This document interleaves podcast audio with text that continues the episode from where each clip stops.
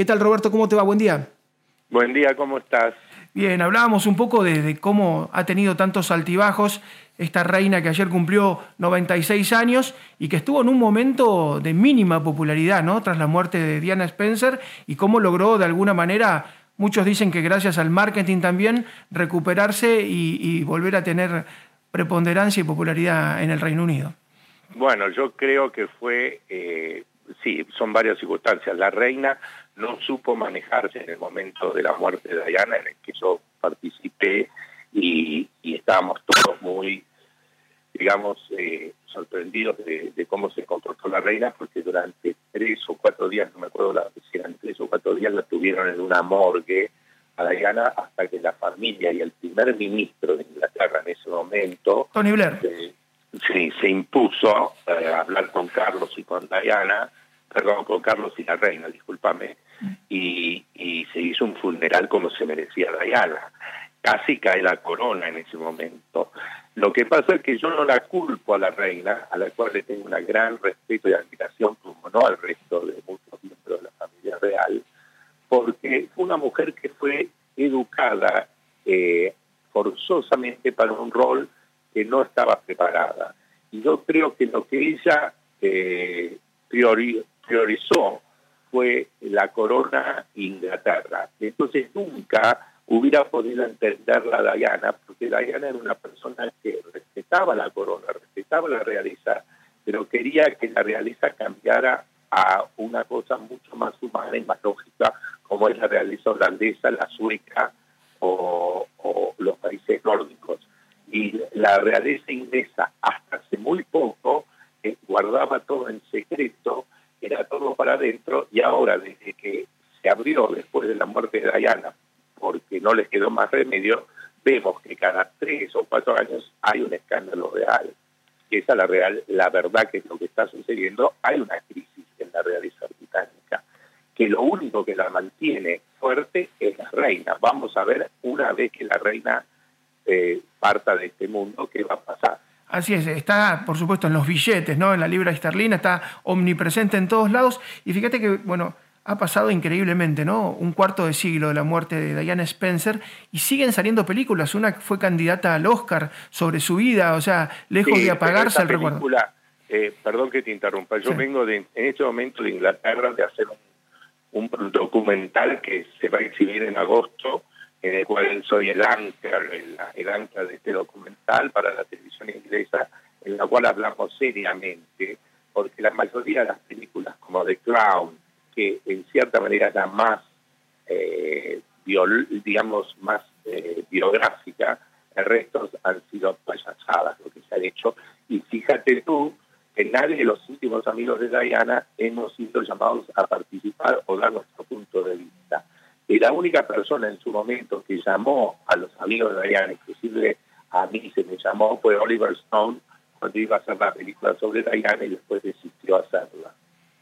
Uno la veía a Diana Spencer cuando bueno vino a Latinoamérica, estuvo en, varios países, ¿no? Y viajaba no, yo la llevé a la Argentina. A la Argentina, a la Argentina. Sí, sí, recordamos que estuvo en Chubut, en la zona esa de, donde hay residentes ingleses. el viaje fue programado en mi casa al norte. En, en, en Gaiman, ahí, bueno, pero uno la, veía espléndida y bueno, por supuesto que cuando salía eh, esa sonrisa era, tenía un, carisma impresionante. Ahora, cuando se apagaban todas las luces y cuando estaba solo, era una mujer, vos contabas que ha sufrido mucho, ¿no?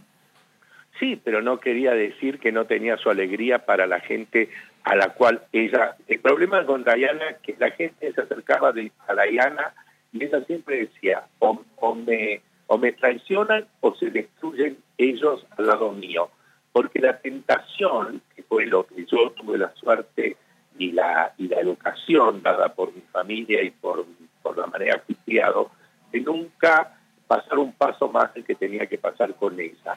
En cambio, la gente se, se, volvía loco por ella, la gente se le acercaba y todo, y después vendía historias y vendía, eh, quería, eh, quería ser estrellas al lado de ellos, y ese era el error. La estrella era Diana, no era estrella Diana, todo lo que hacía era más, ustedes han visto nada más la parte pública y fotografiada, pero yo estaba al lado de ella cuando ella eh, le sostenía la mano a un enfermo que se estaba muriendo y vomitaba sangre, o cuando acariciaba a una persona a las 3 de la mañana en la calle que no tenía un hogar y que hacía seis días que no se había bañado. Hay cosas que la gente no sabe de Dayana. Dayana fue una persona tremendamente humanitaria y con un corazón fuera de lo normal de humanidad. ¿Qué pensás que hubiera dicho de la actitud de su hijo menor hoy, de casi casi alejarse de la corona? Es muy difícil. Eh, yo conocí eh, mucho su actitud hacia en ese momento los hijos. Ella siempre estaba preocupada no por William. Ella dijo que William iba a ser, si a ella le pasaba algo, lo iban a educar de una manera que pudiera ser rey. Su problema era Harry, que es un chico muy susceptible y, difícil de manejar en, esa manera. Y yo creo que ella no hubiera aceptado la conducta y la manera de que su la mujer de Harry se ha conducido y lo ha llevado a él. En cambio, yo creo que estaría absolutamente feliz y fascinada con la mujer del príncipe William, que en tantos años, que los conozco a los dos, en tantos años no ha hecho un paso en falso desde ningún punto de vista, ni como madre, ni como amiga, ni como miembro de la corona. Si a Middleton, no a Markle sería. Si a Middleton, no a Markle, ¿te parece? Exactamente. Eh, la, en cambio, la otra es, eh, creyó que entraba con la alfombra roja a, al Buckingham Palace y era un set de cine eh, y se confundió, porque si algo no es el Buckingham Palace, es eso. La maquinaria del Buckingham Palace puede llegar a ser muy cruel y puede llegar a ser muy severa. Y esa fue la confusión y el error de, de la mujer de Harry.